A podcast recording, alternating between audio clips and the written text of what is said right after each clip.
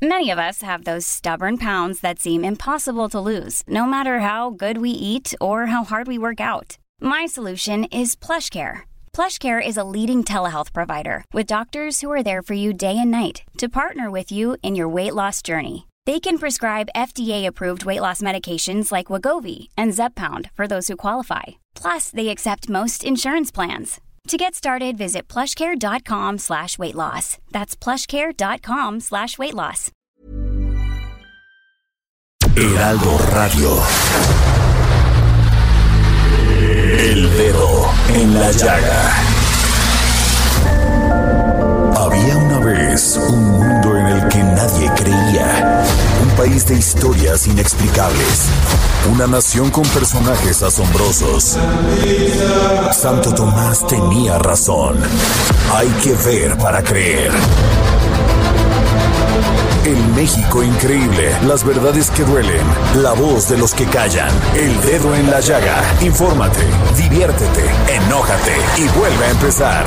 El Heraldo Radio presenta El Dedo en la Llaga con Adriana Delgado.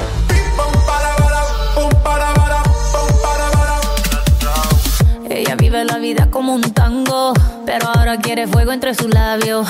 Él no merece tenerla a sus brazos, ella lo sabe. Y hoy es viernes. Así terminamos esta semana llena de gusto, de información, a veces también de tragedias. Pero hay que poner la buena cara. Hay que poner lo mejor de nuestro espíritu para salir adelante. Y estamos escuchando a Jennifer López con esta canción que acaba recientemente de estrenar que se llama Cambia el Paso. ¿Por qué Jennifer López? Porque Jennifer López, la tengo que decir, es una mujer empoderada, libre, valiente. Lo que decimos aquí en México es una mujer con las agallas suficientes para salir adelante de todas las vicisitudes que ha tenido en su vida. Es un ejemplo, sí, es un ejemplo como empresaria, es un ejemplo como cantante, es un ejemplo como madre y como artista. Aquí les dejo a Jennifer López.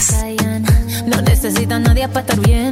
Ella no falla, ella no falla. Baile, tú quieres baile, yo estoy para darle así como ves. Ahora me se enfila con mis amigas, matando la liga, así como ves. Eh. Ahora le toca a ella tomarse la botella y salirse a divertir. And it goes like this. Un, dos, tres, avanza. Left, right, Estado civil ingobernable. Soy su fan. Nada más hay que escuchar una de sus participaciones en YouTube dándole consejo a las mujeres que sufrimos porque no sabemos tratar a los hombres. ¡Ay! Pues sí, de eso y muchas cosas más nos va a hablar Jorge Lozano, quien es orador motivacional y presentador de televisión. Aquí les dejo esta entrevista y por favor llámenle a su amiga, a su hermana, a su mamá, si ha sufrido de amores y él nos va a decir cómo hay que hacerle frente a esto. El dedo en la llaga. A ver, lo descubrí y lo amo. Sencillamente, no solamente su sonrisa, su inteligencia, su pragmatismo, hablándonos del amor, nos hace sentir que todo lo difícil puede ser fácil. Y no es fácil hablar del amor. Profesor en semiótica, orador motivacional, con más de 20 millones de visitas en redes sociales, es un fenómeno. Tengo en la línea a Jorge Lozano H. Jorge, ¿cómo estás? Mi querida Adriana, qué gusto saludarte, encantado de estar aquí contigo y, y me encanta, me halagas con todo lo que me dices, mamá, pero me, me fascina platicar del tema del amor, me apasiona. Pero Jorge, lo más importante, y quiero entrar ahorita en este tema del amor y cómo lo analizas, Claro. porque lo que me parece fabuloso es cómo empoderas a la mujer a través de hacerlo sencillo. ¿Cómo le dices a la mujer, tú vales, tienes que sacar lo mejor de ti misma y lo más importante es que tú seas feliz y que tú te sientas bien contigo misma? Eso creo que es fabuloso, querido Jorge. Claro, querida, y mira, te voy a decir cómo lo descubrí, porque fue por, por una obra de la casualidad. Yo he sido conferencista desde hace 10 años, conferencista motivacional, he estado en, grandes empresas, en auditorios. Sin embargo, yo descubrí las, las redes sociales hace tres años y te voy a decir cómo las descubrí. Un día estaba yo contestando preguntas en mi, en mi Instagram y de repente vi que una de las preguntas más recurrentes eran sobre relaciones. Una mujer me preguntaba específicamente, Jorge, ¿qué hago con un hombre que no me escribe en toda la semana, pero me escribe los sábados a las dos de la mañana? Yo le decía, mamacita, ese no es un hombre, ese es un cucaracho, es un cucaracho. Decir, ¿qué, ¿qué es eso que toda la semana te dejo en visto, pero el fin de semana te desvisto? No, señor. Empecé a contestar estas preguntas con estas analogías y, y, las mujeres empezaron a empoderar, empecé a ver que empezó a resultar y desde entonces no he parado, mi querida Adriana, que espero que, que, esté dando resultado. Oye, es un éxito todas tus participaciones en YouTube, en Instagram, qué bárbaro, es un fenómeno, pero además, como te lo digo, esa manera tan fácil de hablar del amor y además simpático, o sea, lo haces de, de tal manera que, la, que las personas no se sientan agredidas, al contrario, se carcajen y por tanto analicen en este esquema del amor y sus relaciones. Pero, a ver, ¿por qué dices que el amor es como un pan tostado con mantequilla? Fíjate, esa, esa analogía yo creo que es la más, la más profunda que tengo, porque mira, yo tengo dos ejemplos del, del pan con, del pan tostado con mantequilla. El primero de ellos es que el amor requiere paciencia hay mucha gente que nos está escuchando el día de hoy, sobre todo muchas solteras o muchos solteros, que se sienten quedados o quedadas, que dicen, no voy a encontrar a nadie bueno. muchos dicen, no sé ni escoger los aguacates, Jorge, quieren que escoja a una pareja buena, pero a veces hay que probar uno echado a perder para aprender. Entonces, yo lo que le digo a la gente que así como como un proceso de cocina requiere pues, requiere una una paciencia, también el amor requiere paciencia. Y a mí me encanta la analogía del pan tostado con mantequilla y miel porque yo aprendí de, de cómo la vida era eh, y cómo, cómo es el, el, ejemplo del amor de mi madre. Cuando yo estaba pequeño, mi madre nos preparaba el pan tostado con mantequilla y miel y nos lo vendía, no sabes lo delicioso. Nos decía, ya está su pan tostado con mantequilla y miel y lo, lo tapaba así como si fuera una delicia culinaria. Y con el tiempo, yo aprendí que la razón por la que mi madre nos vendía tanto el pan tostado con mantequilla y miel era porque no tenía dinero para, para prepararnos una cena más elaborada y más rica. Y ahí es donde entendí yo una lección muy importante del amor, que las cosas cuando se hacen con amor, saben diferentes. Si una persona tiene amor propio, tiene valor propio, va a vivir la vida diferente, la va a apreciar diferente, va a vivir la vida como si fuera una delicia, pero si se siente frustrada, toda su vida va a tener reflejada esa frustración. Realmente de acuerdo. Jorge Lozano H. Tú dices, soy mansa pero no mensa. Igual las mujeres, papacita, eres mansa, pero no mensa. Ay, no, sabes las cosas que yo he escuchado, Adriana. A mí me llegan consejos y preguntas de todas partes del mundo y, y me llegan eh, generalmente de, de mujeres que están en relaciones bien tóxicas, que están con ese cucaracho, que llevan años y no quieren dejarlo porque tienen ese miedo a quedarse solas, miedo a la soltería. Yo les digo, mamacita, hay una gran diferencia entre considerarte una soltera quedada y una soltera codiciada. La soltería es un placer para quien sabe apreciarla y mucha gente le tiene miedo, querida Adriana.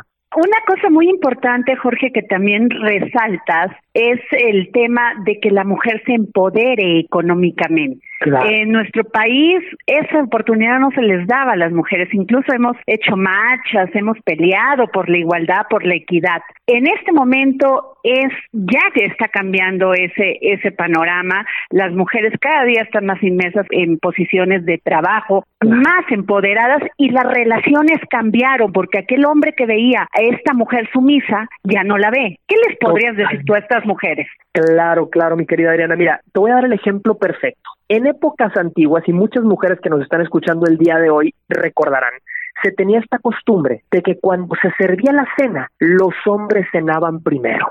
Oye, mijita, siéntate, mijita, pero, pero espérate, primero tienes que servirle a tu papá, primero tienes que servirle a tus hermanos y al final cenamos nosotras. Cuando yo escucho esas historias, Adriana, a mí se me enchina la piel, a mí se me va la sangre a los pies y digo, ¿cómo es posible que vivíamos en una sociedad tan polarizada y tan donde se sometía tanto a la mujer al grado de la servidumbre? Y claro, hay una gran diferencia entre tener actos de amor, actos de servicio para la gente a la que queremos y la sumisión por, por orden.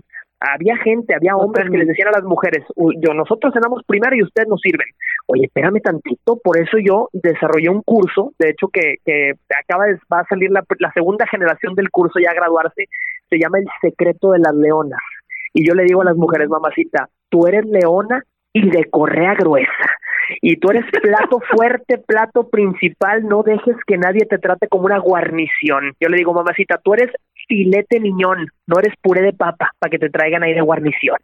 Y las, y las inspiro para que salgan adelante y rompan estos techos de vidrio que, que a veces vemos ahora en sueldos, en, en el ambiente laboral y en las relaciones interesante. Lo que he visto en YouTube y del título es Estado Civil Ingobernable. Es cierto, así es. Así, titulaste todas tus participaciones. Estado Civil Ingobernable. Y bueno, entrando un poco a esto que verdaderamente, este, la verdad te voy a decir una cosa, Jorge. Cuando estoy así de mal humor, pues que el día pues a veces no no empieza bien, tú lo puedes cambiar, yo sé que es la decisión de cada quien, pero te escucho y me echo unas carcajadas yo sola. Que digo, no puede ser que este hombre le salga, o sea, tanta, tanta, tanta imaginación. Pero a ver, tú nos dices en una de tus participaciones en YouTube, seis señales para que las mujeres entiendan que es un mujeriego que puede ser detallista, lindo, caballeroso, pero que no se dejen engañar. Y esto es para todos mis comadres que nos están escuchando y todas nuestras amigas que nos escuchan aquí en el Heraldo Radio. Ay, mi querida Adriana, a veces una, una mujer conoce a un hombre y dices, este hombre es detallista, lindo y caballeroso, pero algo en tu interior, yo siempre le digo a las mujeres, háganle caso al sexto sentido, porque algo en tu interior te dice, este se me hace que es un mañoso mujeriego. Para que no te vea la cara un desgraciado, yo tengo seis consejos que yo le doy a la gente para darse cuenta de que ese hombre es un mujeriego. ¿Quieres que te los comparta? Tenemos tiempo. Por favor, por claro que sí. Mira, ahí te va. El primero, esconde su teléfono celular en cualquier ocasión que encuentra. Yo siempre digo, si cuando llegas a cenar a algún lado, ese hombre apaga su celular o lo pone en la mesa volteado, algo esconde el desgraciado. no quiere que le caigan ni llamadas ni mensajes. Y siempre le digo, le digo el consejo, se escucha medio tóxico este consejo, pero cuando ya tiene sospecha, yo le digo a las mujeres, mamacita, tú siempre viendo con, con, con los ojos derechos, así, pero el ojo, el ojo biónico a la siempre viendo, mira, con un ojo al celular y con ojo en el garabato, con el otro ojo en el garabato, porque hay una frase, hay una frase que me encanta, ojo de loca no se equivoca. Si ya trae sospechas, ahí puede haber un mujeriego, querida. O sea, hay que hacerle caso a la intuición. Definitivamente, hay que hacerle caso a la intuición. Fíjate, segunda señal, te das cuenta que confunde tu nombre. Ay, no, bueno, eso sí está muy cañón. El subconsciente traiciona a los hombres. Es que te, digo una cosa, los hombres, eh, de verdad, se nos chispotea muy fácil. Nos metemos nosotros mismos en las propias broncas y nosotros mismos revelamos la verdad. Hay o te dice corazón para todo. Para no fallarle. es más, hay mucha gente que se da cuenta de una infidelidad dándose cuenta de los contactos que tiene guardado aquel hombre en su celular. Oye, empiezas a ver que tiene un contacto que le marca mucho. ¿Y cómo se llama? Juan el mecánico. Oye, eh, el hombre ni siquiera tiene carro, Adriana. No tiene carro, anda a pie. Pero Juan el mecánico le marca cada noche. No, señor. Ajá. Sí, ¿quién es el mecánico? Pero el mecánico, por supuesto, pues quiere ir a darle servicio, por supuesto. Pues sí. Fíjate, tercera, mueve y cancela planes a cada rato. Fíjate, el mujeriego rara vez está tan está disponible. Está tan acostumbrado a querer quedar bien con todas sus conquistas que constantemente va a tener problemas agendando citas. Ten mucho cuidado con aquel cucaracho que solo te busca en las madrugadas, a las dos de la mañana. Eh, yo siempre le digo a las mujeres, mamacita, ¿de qué te sirve estar tan bonita si te traen de la botanita? No, señor. No, señor. Plato fuerte, filete miñón, así les digo. ¿Cuántos llevo? Tres, ¿verdad? Ya llevas tres, a ver, cuatro. Y faltan todavía tres, ¿eh? Te faltan otras tres, te voy a dar tres más, fíjate. La tercera, la, la cuarta. Se desaparece sin dejar huella. Hay ¿Cómo? Que, que estás platicando con ellos constantemente, mujeres solteras que me están escuchando el día de hoy lo saben. Estás platicando con él como si nada una semana entera y a la próxima semana no sabes de él. No te escribe, no te llama, no te busca. Te dejó el changarro ahí rumbado. Luego te das cuenta de que eso hace con todas. Fíjate, hay hombres que andan buscando tener capillitas, no andan buscando tener catedral. Diles, no señor, papacito. A un hombre que quiera jugar, tú le dices, te acabas de topar al coach, al entrenador. Aquí yo te enseño cómo es el juego. cinco.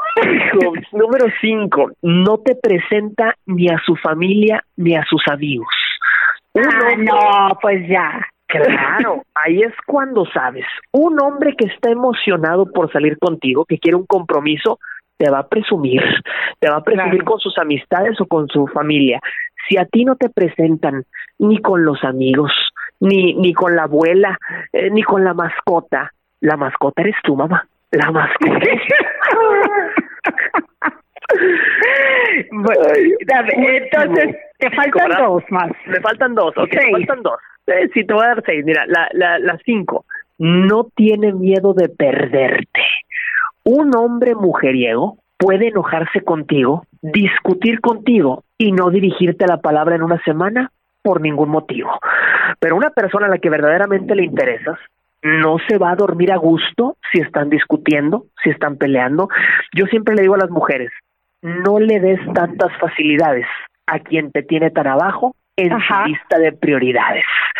Dile, cucaracho, si no soy tu única opción, no quiero ser ninguna. Y vámonos. Así de sencillo. Punto, a ver. es correcto, querida. Y último punto para detectar a un mujeriego, y esto es muy sencillo. Huyen del compromiso. Ahí te va. Hay hombres que quieren la degustación, que quieren la muestra gratis, que quieren probar el bizcocho, la delicia. Pero no quiere el compromiso, solo quiere la caricia. No, señor. Yo le digo a las mujeres, mamacita, tienes que decirle, ¿quieres todo esto? Hay que pagar impuesto. ¿Y cuál es ese impuesto? Compromiso. Compromiso. No andes dando la degustación si no va a comprar el producto. Así te das cuenta de que ese hombre es mujeriego, mi querida Adriana. Ahora, Jorge Lozano H. Estas son para detectar al mujeriego, pero ¿cómo les puedes decir a nuestras amigas cómo ser más sexys, ser más, más seguras de sí mismas, cómo plantarse y estar seguras que si pierden algo, pues no era para ellas, Ay, que tendrá algo mejor. Claro, eso lo resume en una palabra, y esa palabra es confianza. La mujer que tiene confianza se come lo que se le antoja, no lo que le alcanza. Quieres ser una mujer exitosa, quieres crecer, necesitas llenarte de confianza. Hay mucha gente que por estar, que por haber pasado por malas relaciones, termina con la confianza en el suelo. Yo le digo a las mujeres, mamacita, nunca pierdas la esperanza ni renuncies a tus sueños. Cuando menos lo esperes, llega alguien a tu vida que te hace comprar calzones nuevos. Ahora, ¿cómo ser una mujer sexy? ¿Qué, les, qué consejo les darías a, a todas nuestras amigas que nos están escuchando? Y amigos también, ¿eh? Claro. Amigos también. ¿Cómo ser sexy? Mira, yo creo que los hombres, de, de, hecho, cuando, cuando tú quieres ser atractivo o atractiva, tienes que concentrarte en tres aspectos principales. El aspecto visual, es decir, no, no necesariamente tienes que ser el más atractivo o la más atractiva para ser sexy. Al contrario, simplemente tienes que conocer los detonadores que te hacen una persona sexy. Es decir, si tú caminas con una postura erguida, si caminas con la frente en alto, esa confianza que reflejas, es, eso te genera sensualidad, la gente te voltea a ver de forma atractiva. Fíjate, la segunda, la actitud. Una persona que anda pateada por la vida todos los días, triste, miserable, pateando un bote, nunca va a ser atractiva. Yo le digo, mamacita, la actitud tiene que ser como prueba de embarazo, positiva. Y la tercera manera de ser sexy, baja a los hombres o, baja al, al, a, lo que te interesa del pedestal. No puedes ser sexy, no puedes sentirte atractiva si sientes que la gente que te gusta es inalcanzable. No, señor, mamacita, cualquier persona que a ti te atraiga, tú la puedes alcanzar y tú la puedes conseguir, simplemente tienes que llenarte de confianza. Esa sería mi recomendación, querida. Jorge Lozano, no bueno, orador motivacional.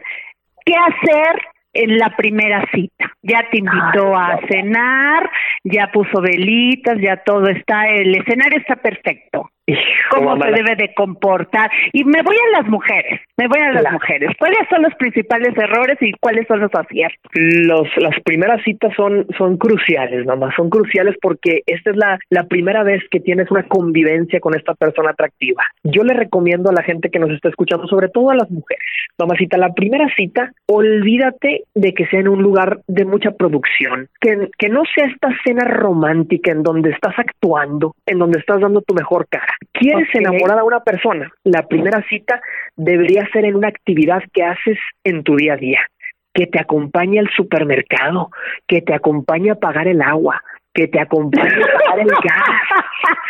Es, ahí es donde se enamora una persona, en tu día a día. No se enamoran en la producción teatral de un restaurante. Pero Jorge, ¿cómo pagando el gas? O sea, ¿cómo? Oye, ya te, te digo coraje.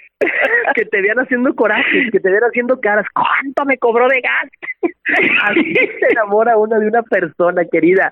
Fíjate, yo, yo le digo a la gente siempre, aprovecha, sobre todo con los hombres, mujeres que nos están escuchando, ¿quieres que un hombre eh, se entretenga contigo en una salida? Ponle una misión. Dile, papacito, acompáñame. Vamos a comprarle un regalo a mi papá. Acompáñame, vamos a hacer esto otro. Eh, ponle una misión, ponle algo que tengan que resolver juntos. Y esa es la mejor primera cita que puedes encontrar, una cita entretenida. ¿Qué otro consejo le darías a todas las mujeres que te estamos escuchando en este momento? Mira, eh, mi, mi, yo creo que el último... Así, una fulminante, una fulminante. Fíjate, ¿qué, qué, ¿qué te puedo decir? Yo creo que les daría una buena frase, ¿eh? una buena frase para que para que se queden. Eh, sobre todo aquellas personas que han pasado por una una ruptura amorosa. Ah, hay mucha gente que se pregunta, Jorge, ¿qué hago después de una ruptura? ¿Cómo debería sentirme? Mamacita, yo te voy a decir una cosa. Es triste cuando a alguien le toca la mejor versión de ti y no la aprovecha. Pero ni modo. Tú tienes que saber que fuiste mucha dinamita para tan cortita mecha. Y vámonos a seguir con la vida, mamacita. Además, si quiere la ausencia, regálasela, ¿no? Claro, claro, mamá. Así de sencillo. cero es tan efectivo. Y a todas aquellas personas que, que quieran eh, castigar a alguien, yo te voy a decir, la indiferencia es tu mejor arma. Disfruta la vida, sonríe. Esa es la mejor venganza que puedes pensar para un mal amor. Así, no le escribas, no le llames, no le insistas. Es correcto, mamacita. Ah, yo creo que amores del pasado, cristiana sepultura. A partir de hoy, pura nueva aventura.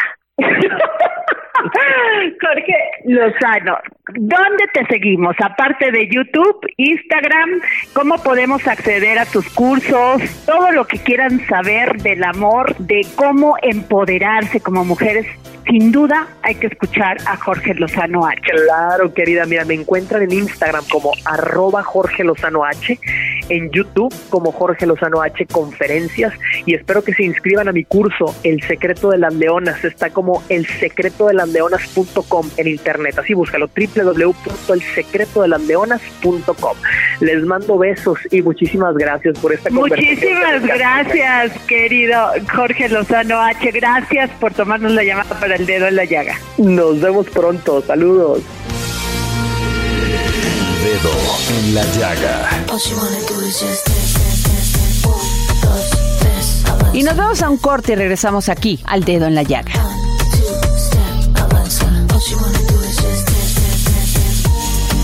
Cambia el paso, cambia el paso, cambia el paso. Cambia el paso. Sigue a Adriana Delgado en su cuenta de Twitter. Arroba Adri Delgado Ruiz. Además, te invitamos a enviar tus opiniones y comentarios en texto o por mensaje de audio a través de WhatsApp al 55 2544 3334. Y si quieres escuchar El Dedo en la Llaga de El Heraldo Radio, en cualquier momento y donde quiera que te encuentres, descarga el podcast disponible en Spotify y iTunes. Heraldo Radio.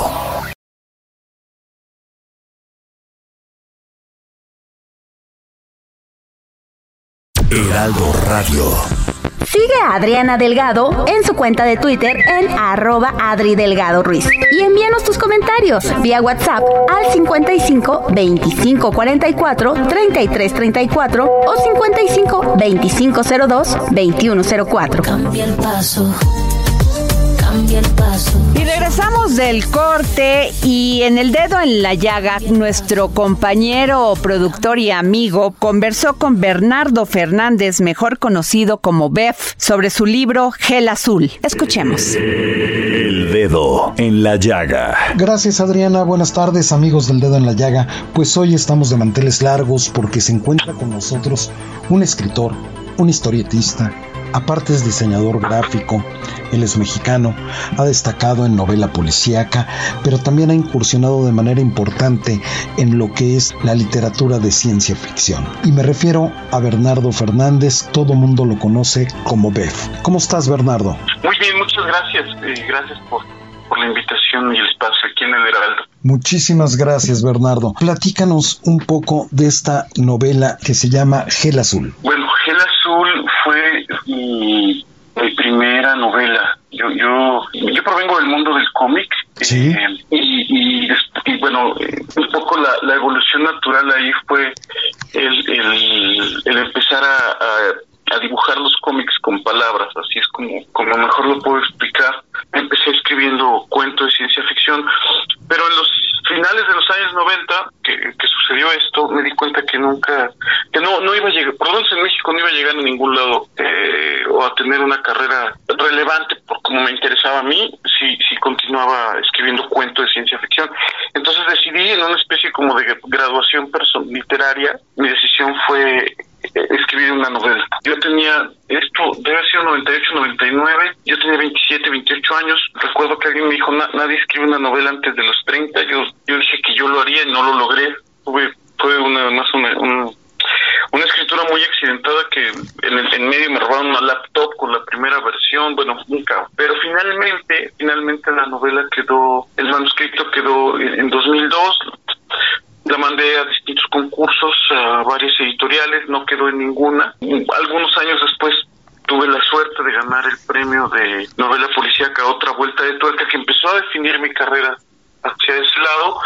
Y ya publicada la novela, eh, hubo hubo la oportunidad de que en España una editorial independiente la, la arropara y la publicara. Entonces, como des- un año después de ello, ganó el premio Ignotus en España, que es el, el equivalente al Hugo, al, al premio Hugo en, en las letras españolas, eh, mejor novela breve, si no, si no recuerdo mal, y esto permitió que tuviera una edición en México. Yo, yo cuando, cuando yo escri- empecé a escribir la novela, el internet era puro texto. O sea, yo yo, yo, gracias a mi vínculo con la universidad, yo empecé a, me conectaba al internet y tenía correos desde el 94, eh, que es cuando los, los académicos y las universidades empezamos a tener acceso, la, digamos, la, la población civil 97 es cuando se empieza a masificar, pero estamos hablando de, de un Internet primitivo, de, hoy de risa, ¿no? Estas páginas con unos colores chillantes y puros textos, la gran innovación tecnológica era el hipertexto. Tú iniciaste en el periodismo, tienes antecedentes muy importantes familiares. Tu abuelo trabajaba en El Sol de México, luego empezaste tú tu carrera en el Universal como dibujante profesional ya. Y tan importante tu carrera de periodismo que tienes un premio nacional y has colaborado con gente muy importante, Beth. Estamos conversando con Bernardo Fernández, mejor conocido como Beth, y has colaborado, por ejemplo, con Juan Villoro. Así es, he tenido ese privilegio. Si yo tuviera que escribir mi currículum en una sola frase, pondría he sido muy afortunado. ¿Dónde queda el periodista? ¿Dónde empieza el escritor? Bueno, mi, mi paso por el periodismo fue en la caricatura, que era algún labor editorial, Sí. comentario, ¿no? Descubrí que no tenía la vocación para ser caricaturista, porque no soy ni lo sintético ni lo corrosivo que tienes que ser para ser un buen cartonista político. Yo creo que de haber continuado por ese camino yo, yo hubiera sido periodista de investigación, porque la parte que de verdad me fascina, la parte que más disfruto de escribir un libro es investigar el tema sobre el que voy a escribir.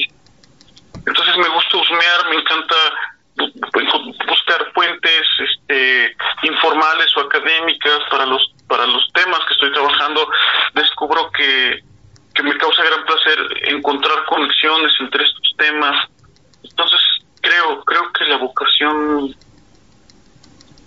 periodística eh, se, se decantó por ese lado. Mi, mi novela es así, la más reciente que, que escribí, que publiqué eh, eh, este año, la, la novela eh, Esta bestia que habitamos, eh, que, que es parte de mi serie de novelas policíacas, que sería Lacranes, eh, surgió justamente como ante la imposibilidad, imposibilidad de, de rastrear lo que podría haber sido una nota periodística, de- decidí eh, sublimar mi frustración escribiendo escribiendo una ficción.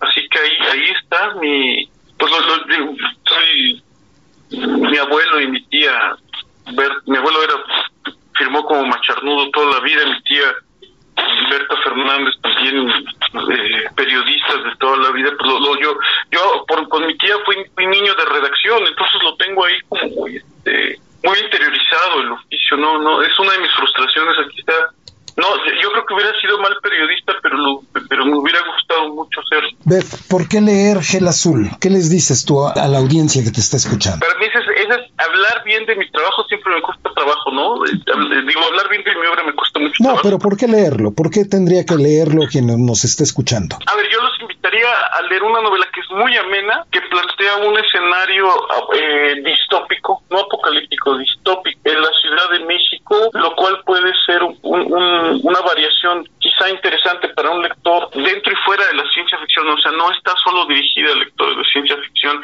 Eh, estamos muy acostumbrados a ver estos, estos escenarios distópicos situados en Nueva York, en el desierto australiano, en, en Los Ángeles, eh, eh, hasta en París o, o en Berlín. Y, y- y en esta ocasión, el, el- no, no es que sea la única, hay otros novelistas. Alberto Chimal tiene una novela espléndida, La Noche en la Zona M, que también es ¿Cómo una es distopía en la, en, la Ciudad de México. Inclu- Ella es así, postapocalíptica, pero pero en este caso creo que, que quizá quizá sería sería interesante por una ocasión echarle un ojo a esta a una distopía local a ver a ver estos espejos. La ciencia ficción es como un espejo distorsionado de ferias te devuelve una imagen monstruosa pero sigue siendo un reflejo. Quizá ahí estaría el interés para, para, para los lectores además bueno con, con, con las estrategias de la novela policíaca que en mi experiencia siempre siempre resultan una lectura muy amena en mi en mi experiencia como lector. Pues muchísimas gracias, Bernardo Fernández Beff. Muchísimas gracias, pues ahí lo tiene usted. Hay que leer Gel Azul eh, dentro de la colección popular que tiene el Fondo de Cultura Económica. Ahí tiene usted esta recomendación. Muchísimas gracias, Beff. Al contrario, muchas gracias y saludos. Regresamos contigo, Adrián. Y como todos los viernes, el momento especial del dedo en la llaga. Sí, Hernán Melana, filósofo, escritor y pedagogo, y desde Buenos Aires, aquí nos da su participación. Filosofía, psicología, historias con Hernán Melana. Hola Adriana, hola oyentes y equipo del dedo en la llaga. Hoy quería hablar una vez más de un personaje extraordinario, del cual ya he hablado algunas veces, que se llamaba Leonor de Aquitania y quien fuera una muchacha que nació en el año 1122 en Francia y a quien su padre la cría como un niño varón según las costumbres de esa época, enseñándole a leer, a escribir, a dominar el idioma latín y le enseña también la práctica militar e incluso la caza. Cuando su padre muere en su adolescencia, ella se casa con el príncipe heredero de Francia y se transforma luego en reina. Luego se separará y se casará con el futuro rey de Inglaterra, es decir, que fue una joven que fue reina de Francia y de Inglaterra. Pero eso no es lo importante, eso no es de lo que quería hablar de ella, sino de una corte que creó ella, la corte del amor, puesto que Leonor se atrevió a preguntarse, ¿qué es el amor? Algo que no tenía nada que ver al amor como concebimos hoy, pero que sí empezaba a nacer en esa época. Y entonces en su corte juntaba a filósofos, poetas, trovadores, y tenían largas discusiones poéticas, y ahí iniciaban un juicio, tribunales de amor, y se planteaban litigios entre enamorados, donde un tribunal resolvía y sancionaba las cuestiones que se presentaban. Hay que entender que para aquella época, para la época de Leonor de Aquitania, el amor se manifestaba bajo un sentimiento que estaba más razonado por una lógica y no por un impulso espiritual del que nadie podía sustraerse. Lo que Leonor y su corte pregonaban era un amor que se contraponía a la idea eclesiástica del amor como algo maligno, como algo pecaminoso. Y esta corte y esta mujer, junto con sus trovadores, elevaron a la mujer y la colocaron en otro lugar, cambiaron la posición de la mujer en la Edad Media, que antes era despreciada y ahora era venerada. Me voy a despedir con un pequeño poema de Leonor de Aquitania que dice así. Qué doloroso es amar y no poderlo decir. Si es doloroso saber que va marchando la vida como una mujer querida que jamás ha de volver. Si es doloroso ignorar dónde vamos a morir, más doloroso es amar y no poderlo decir. Gracias Adriana, gracias oyentes y equipo del dedo en la llaga. Mi nombre es Hernán Melana y pueden encontrarme en diferentes plataformas sociales como Filosofía, Psicología e Historias. Hasta la semana que viene. Te deseamos todo lo mejor, querido Hernán Melana, en tu operación, que salgas bien. Vamos a poner muchas veladoras y le vamos a pedir a nuestra Virgen de Guadalupe que te mantenga, como siempre, inteligente, creativo y sobre todo que sigas participando aquí en el dedo en la llaga. El dedo en la llaga. Origen es destino, siempre lo digo. Por eso hay que conocer la historia para no repetir los mismos errores. Vayamos con el historiador Ignacio Anaya y sus cápsulas del pasado. Hoy nos va a hablar de un día de unidad en la capital. Vayamos con él. Cápsulas del pasado con el historiador Ignacio Anaya. Hola Adriana, hola amigos del dedo en la llaga y a quienes nos escuchan en el podcast de cultura. Soy Ignacio Anaya y esta es mi cápsula del pasado. En este episodio, y para recordar que se cumplen 200 años de la consumación de la independencia, les quiero hablar sobre cómo se vivió ese 27 de septiembre en la Ciudad de México. Ese día, en el que el ejército trigarante hizo su entrada triunfal a la capital del país. Comencemos. Se habían firmado los tratados de Córdoba entre Agustín de Iturbide y Juan O'Donoghue, capitán general de Nueva España. México entonces conseguía su independencia. Terminaban 10 largos años de guerra. El ejército realista y el insurgente, antiguos enemigos, eran ahora uno solo, el ejército de las tres garantías, y el 27 de septiembre harían su entrada triunfal a la Ciudad de México, y por lo tanto se hicieron los preparativos ceremoniales. Entonces llegó el ejército trigarante comandado por Agustín de Iturbide, quien además celebraba su cumpleaños ese día. Entró por la garita de Belén en la calzada de Chapultepec, una estructura parecida a un arco del triunfo. De ahí pasó por las actuales calles de Bucareli, Avenida Juárez al lado de la Alameda, cruzó el eje central Lázaro Cárdenas, pasando junto al convento de San Francisco y entró a la Plaza Mayor, actual Zócalo, por Madero. En este último se construyó un arco del triunfo, mismo que aparece en algunas ilustraciones junto con la garita de Belén. En ese entonces las calles tenían nombres diferentes, mencioné los actuales para ubicarlos mejor. A lo largo del recorrido, una enorme multitud estuvo presente celebrando el acontecimiento. Había personas de distintas clases sociales. Nadie quería quedarse atrás en el nuevo proceso que se estaba gestando. Teníamos entonces a distintas esferas sociales celebrando un mismo acontecimiento, fin de la guerra y el inicio de una nueva entidad política. Se habla de que hubo aproximadamente 60.000 espectadores, la ciudad fue adornada con los colores del ejército. Iturbide recibió las llaves de la ciudad por parte del ayuntamiento y pronunció un discurso, a la vez que sonaban las campanas de las iglesias y aplausos de la multitud.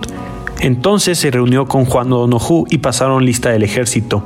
También hubo una función de teatro y un banquete con el cabildo. La ciudad era una sola aquel 27 de septiembre de 1821. A pesar de todo lo que sucedería después, ese día de verdad hubo un momento de emoción en la capital del país. Espero les haya gustado este episodio y recuerden seguirnos en Adriana Delgado Cultura en Spotify.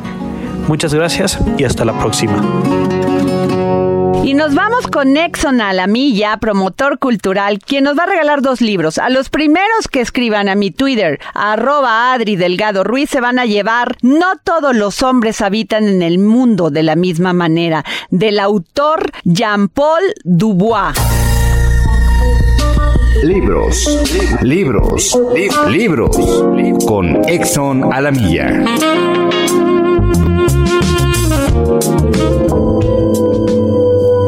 Gracias, querida Adriana. Audiencia del dedo en la llaga, hoy les vengo a hablar de la novela No todos los hombres habitan el mundo de la misma manera, del escritor francés Jean-Paul Dubois. Con esta historia de hombres bondadosos confrontados con situaciones adversas, Dubois ganó en el 2019 el premio más prestigioso de las letras francesas, el premio Goncourt. La historia empieza en mitad de los hechos. Paul Holson está en la celda de un presidio de Montreal. Le quedan algunos meses para cumplir una condena de dos años. Su compañero de celda se llama Patrick Horton.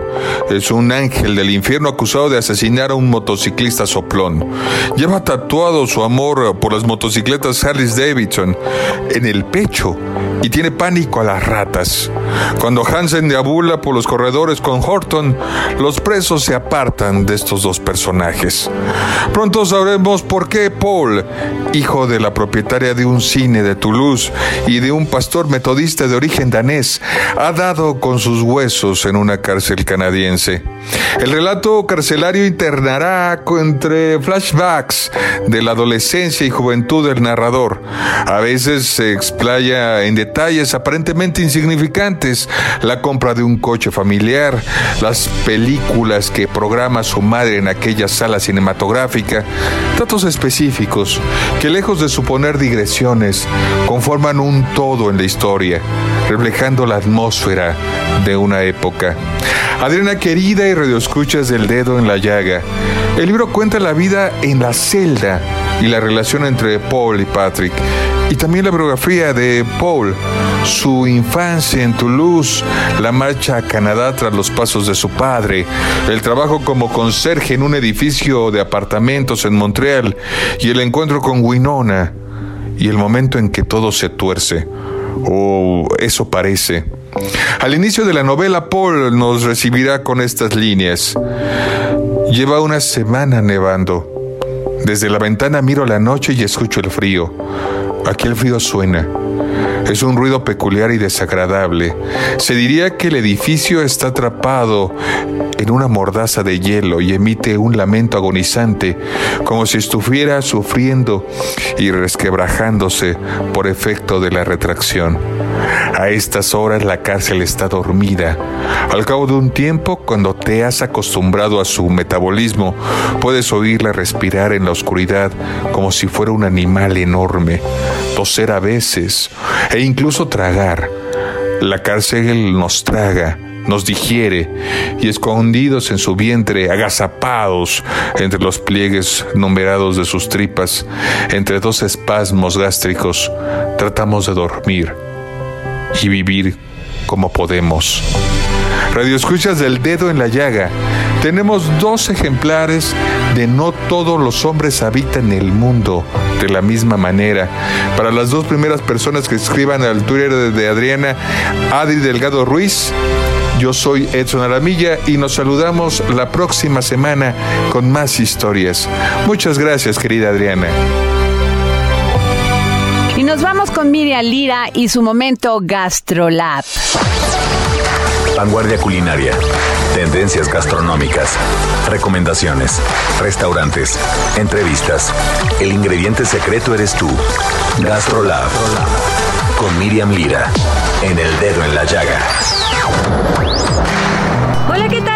Amigos del dedo en la llaga, hoy vengo a contarles de Celia Florian, una incansable promotora de la cultura culinaria de nuestro país. Y es que con humildad y perseverancia, Celia Florian, quien nació en la ciénega del municipio de Cimatlán de Álvarez en Oaxaca, no deja de cosechar frutos. Y es que hace unos días, en París, Francia, su restaurante Las 15 Letras, ubicado en la ciudad de Oaxaca, fue distinguido por la List como el mejor restaurante auténtico y tradicional del mundo. Por si fuera poco, Celia también fue invitada a Asturias, España, acompañada de la cocinera tradicional Rosario Cruz, para recibir el premio Guardianas de la Tradición por toda la labor de protección al legado de la cocina de México. Este es el primer Congreso Internacional de Gastronomía de Mujeres y Medio Rural que se lleva a cabo en el mundo. Uno de los objetivos de esta exitosa cocinera mexicana siempre ha sido el ser una de las principales promotoras de su estado, de Oaxaca, a través de la gastronomía tradicional. En cuanto al premio de Guardianas de la Tradición, se le expresó que es una distinción que recibe a nombre de todas las mujeres de, este, de esta entidad y de México, ya que ella considera que el género femenino es muy fuerte, aguerrido y que siempre saca la casta. Destacó que las mujeres oaxaqueñas investigan y buscan rescatar los platillos tradicionales que obviamente están a punto de desaparecer y que hay que preservar. Algo muy importante a destacar sobre Celia Florian es que ella no encontró el éxito de la noche a la mañana, ya que antes de ser chef trabajó como cajera en un banco y fue hasta después de años de empeño y trabajo que consiguió que su restaurante Las 15 Letras ofreciera auténticos platos de la región y que fuera reconocido. Así que ya lo saben, si tienen algún sueño pendiente, persíganlo, nunca es tarde. Yo soy Miriam Lira y nos escuchamos el próximo viernes aquí en El Dedo en la Llaga.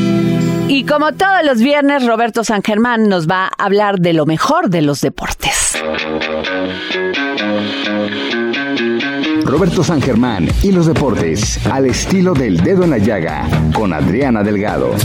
Buenas tardes, Adriana. Pues ya estamos aquí en las noticias deportivas este fin de semana y le acaban de sacar la tarjeta roja al fútbol mexicano.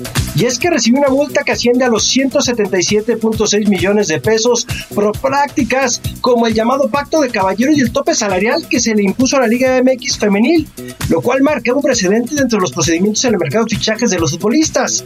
Hay que recordar que de repente, pues al jugador no se le preguntaba dónde quería jugar, simplemente lo prestaban o lo vendían sin consultarle. Así que la Comisión Federal de Competencia Económica, la COFESE, castigó a 17 clubes, a la Federación Mexicana de Fútbol y a 8 personas físicas por inhibir la competencia en el grupo citado. Estimó que los daños oscilan los 83.4 millones de pesos. En declaraciones para Heraldo Media Group, Brenda Hernández, comisionada presidente del organismo regulador, descartó la existencia de elementos que indiquen que las prácticas sancionadas habrían continuado.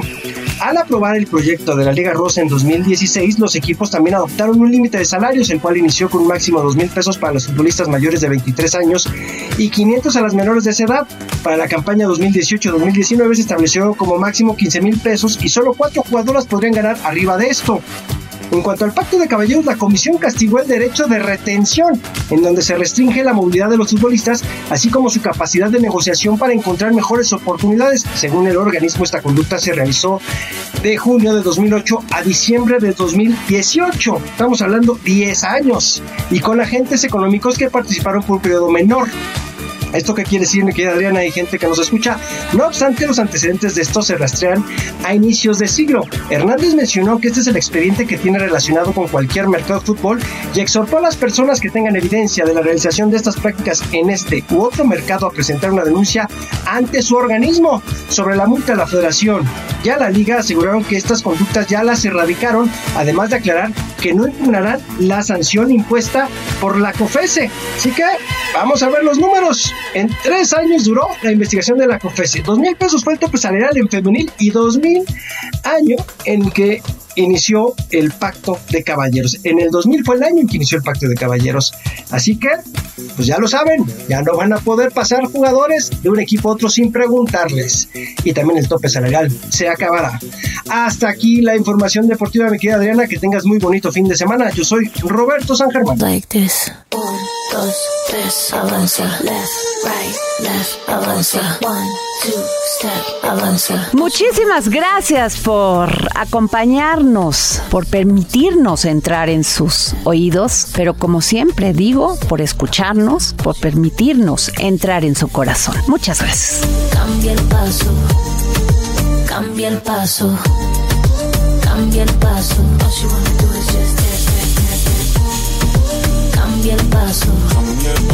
Cambia el paso. Cambia el paso. Cambia el paso. Su vida está mejor ahora sin él. Sabe que su cadera no le fallan. No necesita a nadie para estar bien. Ella no falla, ella no falla. Baile, tú quieres baile. El dedo en la llaga. Heraldo Radio. Planning for your next trip? Elevate your travel style with Quince. Quince has all the jet setting essentials you'll want for your next getaway, like European linen, premium luggage options, buttery soft Italian leather bags, and so much more. And is all priced at 50 to 80% less than similar brands.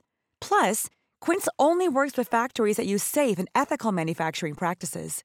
Pack your bags with high-quality essentials you'll be wearing for vacations to come with Quince. Go to quince.com slash pack for free shipping and 365-day returns.